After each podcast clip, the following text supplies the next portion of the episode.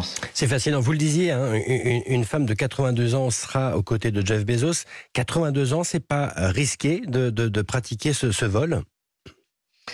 Alors, le, il n'y a pas de limite d'âge. Tant que vous êtes apte euh, médicalement, euh, John Glenn a volé dans sa 78e année en vol orbital, qui est beaucoup plus contraignant que le vol suborbital.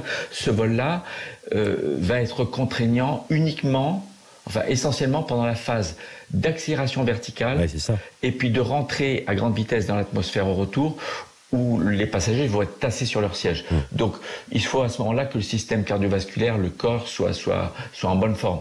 Mais cette femme qui a 82 ans, euh, qui cumule presque 20 000 heures de vol. C'est ça, c'est une ancienne pilote américaine. Hein, ouais. Et elle est en, en très bonne forme. Ouais. Sur le fond de, de la